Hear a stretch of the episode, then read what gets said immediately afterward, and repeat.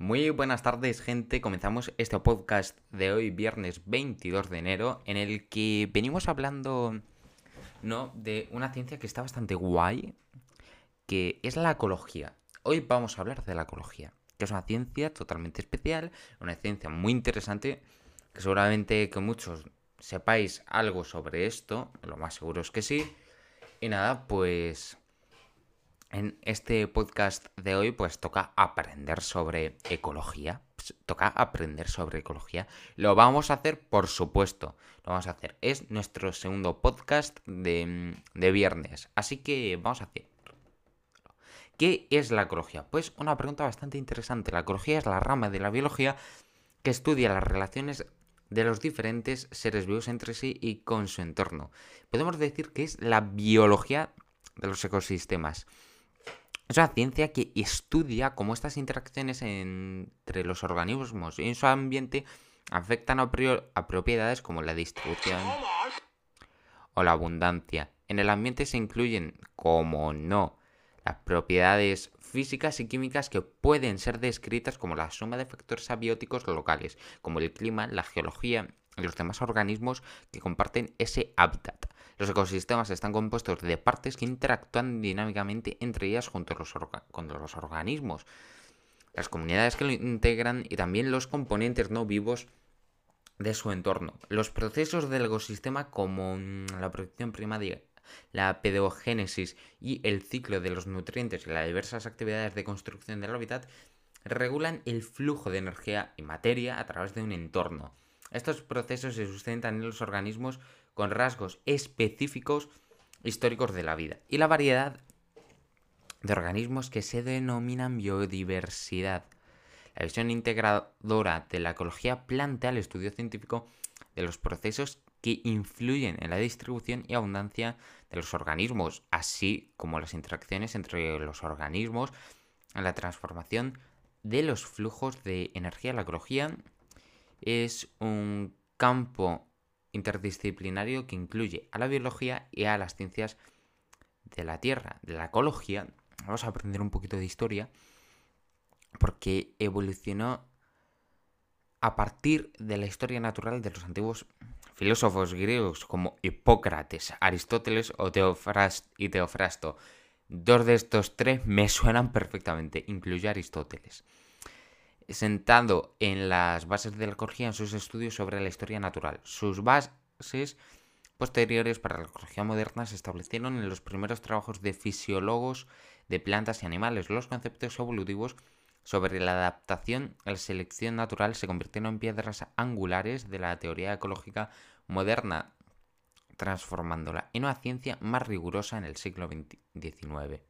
Esta está estrechamente relacionada con la biología evolutiva, la genética y la etología. La comprensión de la biodiversidad afecta a la función ecológica. Es un área importante enfocada en los estudios ecológicos.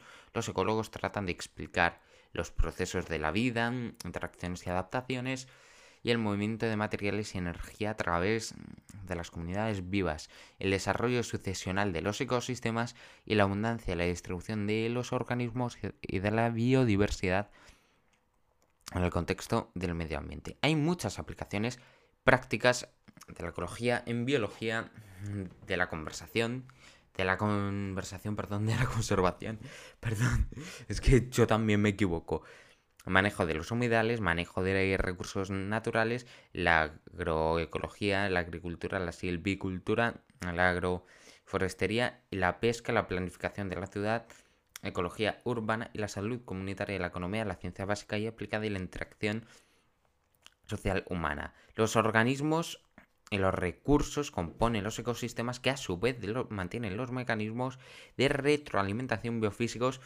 son componentes del planeta que, moderan los procesos que actúan sobre la vida y los no vivos, que son bióticos, los que tienen vida, y los no vivos son los abióticos. Los ecosistemas tienen funciones que sustentan la vida y producen el capital natural de producción como biomasa, elementos combustibles, fibras y medicamentos los ciclos biogeoquímicos globales, filtración de agua la formación del suelo y control de la erosión y la protección contra inundaciones y muchos otros elementos naturales de interés científico, histórico o económico. Y ahora vamos a hablar de otro factor relacionado con la ecología que preocupa demasiado, que es la contaminación. que es contaminación ambiental o polución? Es la introducción de sustancias y otros elementos físicos en un medio que provocan que éste sea inseguro o no apto para su uso. El medio ambiente puede ser un ecosistema, un medio físico o un ser vivo. El contaminante puede ser una sustancia química o energía como sonido, calor, luz o radiactividad. Es siempre una alteración negativa del estado natural del medio ambiente y por lo general se produce como consecuencia de la actividad humana considerándose una forma de impacto ambiental.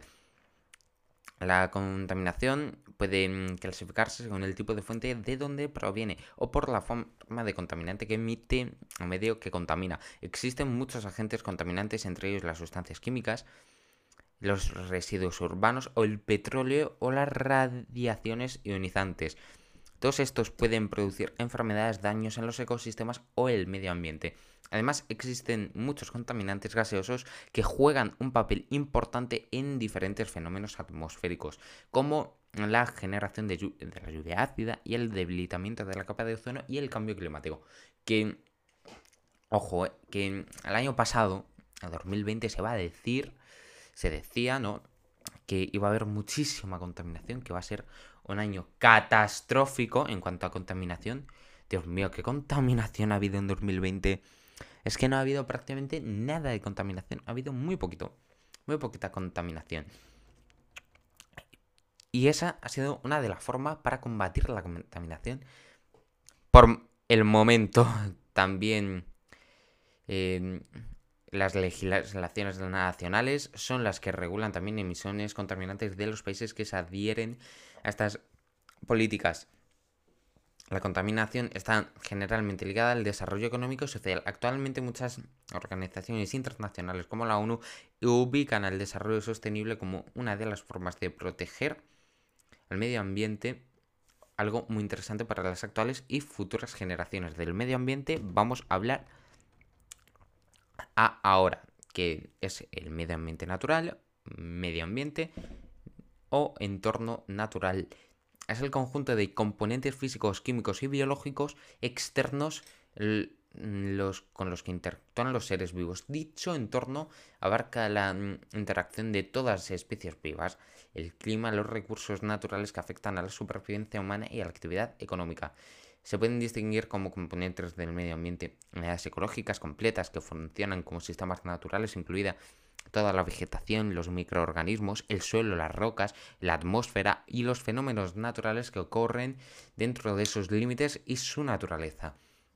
Los recursos naturales universales y los fenómenos físicos que carecen de límites definidos como el aire, el agua, el clima, así como la energía, la radiación, la carga eléctrica y el magnetismo no se originan en acciones humanas civilizadas. En contraste con el entorno natural es el ambiente construido en áreas donde el hombre ha transformado fundamentalmente paisajes como los entornos urbanos y la conversión de tierras agrícolas, el entorno natural se modifica enormemente en un entorno humano simplificado. Incluso los actos que parecen menos extremos, como la construcción de una choza de barro o un sistema fotovoltaico en el desierto, el entorno modificado se convierte en uno artificial, aunque muchos animales construyen cosas para proporcionar un mejor, medio, mejor ambiente para ellos mismos y no son humanos. Por lo tanto, las presas de castores y las obras de las termitas, termiteros o montículos también se puede considerar naturales. Las personas rara vez encuentran ambientes absolutamente naturales en la Tierra. La naturalidad generalmente varía en un continuo desde el 100% natural en un extremo hasta el 0% natural en el otro. Más precisamente podemos considerar los diferentes aspectos o componentes de un entorno y ver que su grado de naturalidad no es uniforme. Si por ejemplo en un campo agrícola la composición mineralógica en la estructura de su suelo son similares a las de un suelo de bosque no perturbado, pero la estructura es bastante diferente. El término de medio ambiente se usa a menudo como sinónimo de hábitat. Por ejemplo, cuando se dice que el ambiente natural de las jirafas es la sabana. Según programa, el programa de las Naciones Unidas para el Medio Ambiente se usa más comúnmente en referencia al ambiente natural o la suma de todos los componentes vivos y los abióticos que rodean un organismo o grupo de organismos. El medio ambiente natural comprende componentes físicos tales como aire, temperatura, relieve, suelos, cuerpos de agua, así como componentes vivos, plantas, animales y microorganismos.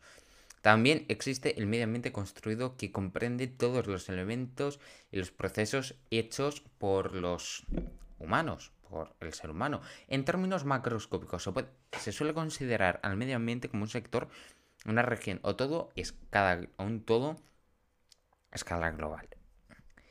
En cada uno de esos niveles o alcances de estudio hay una interacción entre el aire, del agua o del suelo como agentes abióticos y de toda una gran variedad de organismos animales y vegetales con distinto nivel de organización celular como integrantes del mundo biótico. Y ahora vamos a hablaros de un pueblo, un pueblo que está en la mm, provincia de Badajoz, se llama La Coronada. Tanto que allí... ¿Qué podemos decir que hay? Pues luego os lo cuento.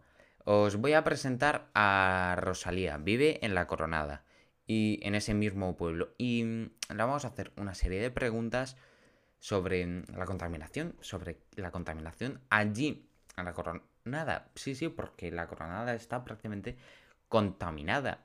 Hay prácticamente contaminada, me refiero, porque hay muchísimos plásticos de su lugar. Ahora mismo la, mm, la vamos a, a llamar no es que la vayamos a llamar, pero va a salir, va a estar aquí en este podcast. Así que vamos allá. Tengo varias.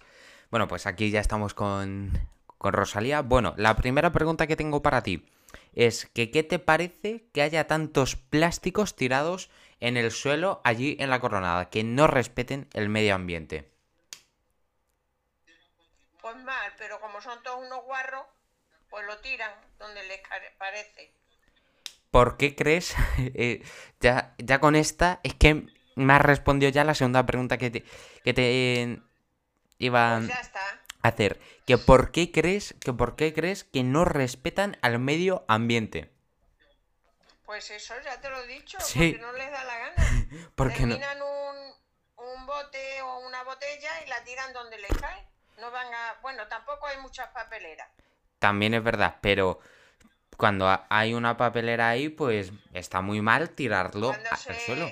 Se cruza con un cubo de basura, pues en vez de echarlo al cubo de basura, lo tiran al suelo. Menuda irresponsabilidad. ¿Y cómo crees, y cómo crees que podrían dejar de no tirar los plásticos en la calle? ¿Cómo crees que podrían empezar, eh, podrían dejar de tirar los plásticos donde los tiran estos gamberros? pues mm, teniendo más gente para vigilar y cuando vieran a uno que tira una cosa ponerle una buena multa, verás cómo no volvía.